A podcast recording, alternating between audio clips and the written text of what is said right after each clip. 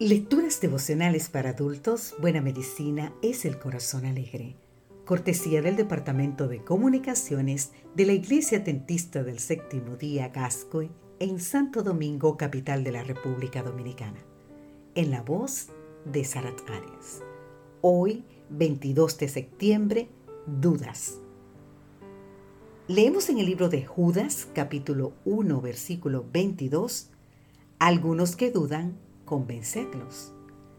Dudar, vacilar, estar indeciso entre dos opciones puede generar tensión y ansiedad en las personas.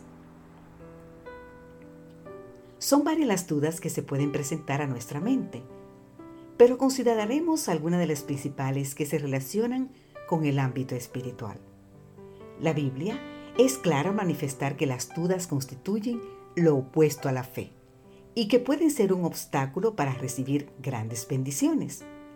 Aún así, Tomás, Juan el Bautista, Nicodemo y muchos otros lucharon con las dudas de la misma manera de las que nosotros tenemos que enfrentar. A sus 22 años, Martín Lutero ingresó a un monasterio agustino para dedicarse al ayuno, la oración, las buenas obras y la confesión constante pero en lo íntimo de su corazón sentía que su sinceridad y sus buenas obras no eran suficientes para liberarlo de sus pecados, ni tampoco para agradar a Dios. Al poco tiempo, este joven fraile fue ordenado sacerdote y posteriormente obtuvo el título de doctor en la Biblia en la Universidad de Wittenberg, donde también enseñaba teología. Pero cuanto más estudiaba la Biblia, más evidentes se hacían los errores en los que había creído, los mismos que enseñaba la iglesia. Como consecuencia, debió enfrentar mucha oposición externa, poniendo incluso en riesgo su propia vida, sin contar sus luchas internas que no fueron pocas. El libro El conflicto de los siglos refiere cómo Lutero cavilaba en sus pensamientos diciéndose, Tú solo eres sabio todos los demás están errados. ¿Qué sucederá si al fin de todo esto eres tú el que estás en error y envuelves en el engaño a tantas almas que serán condenadas por toda la eternidad?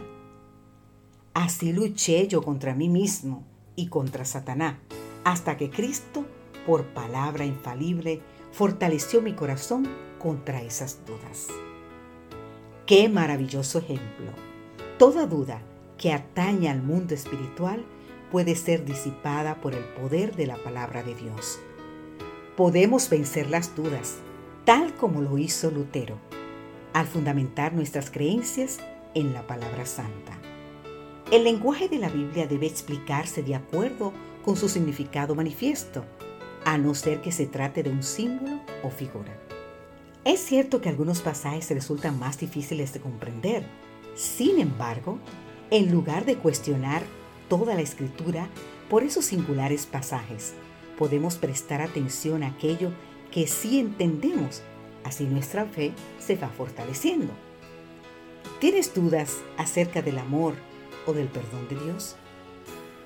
¿Cavilas en tus pensamientos acerca de tu propia experiencia religiosa? ¿Te invaden pensamientos de duda y temor? Pues querido amigo, querida amiga, puedes echarlos fuera por el poder infalible de la palabra de Dios hoy mismo. Que el Señor te bendiga.